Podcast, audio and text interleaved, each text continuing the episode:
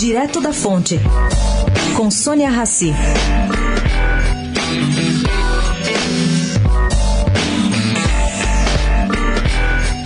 Antes do bate-boca entre o ministro Paulo Guedes e Zeca Disseu na Câmara, as palavras Tigrão e Tchutchuca já tinham sido ditas em uma outra discussão na Câmara em 2012. Eu vou explicar aqui. O atacado na ocasião foi o deputado Odair Cunha, relator da CPI sobre Carlinhos Cachoeira.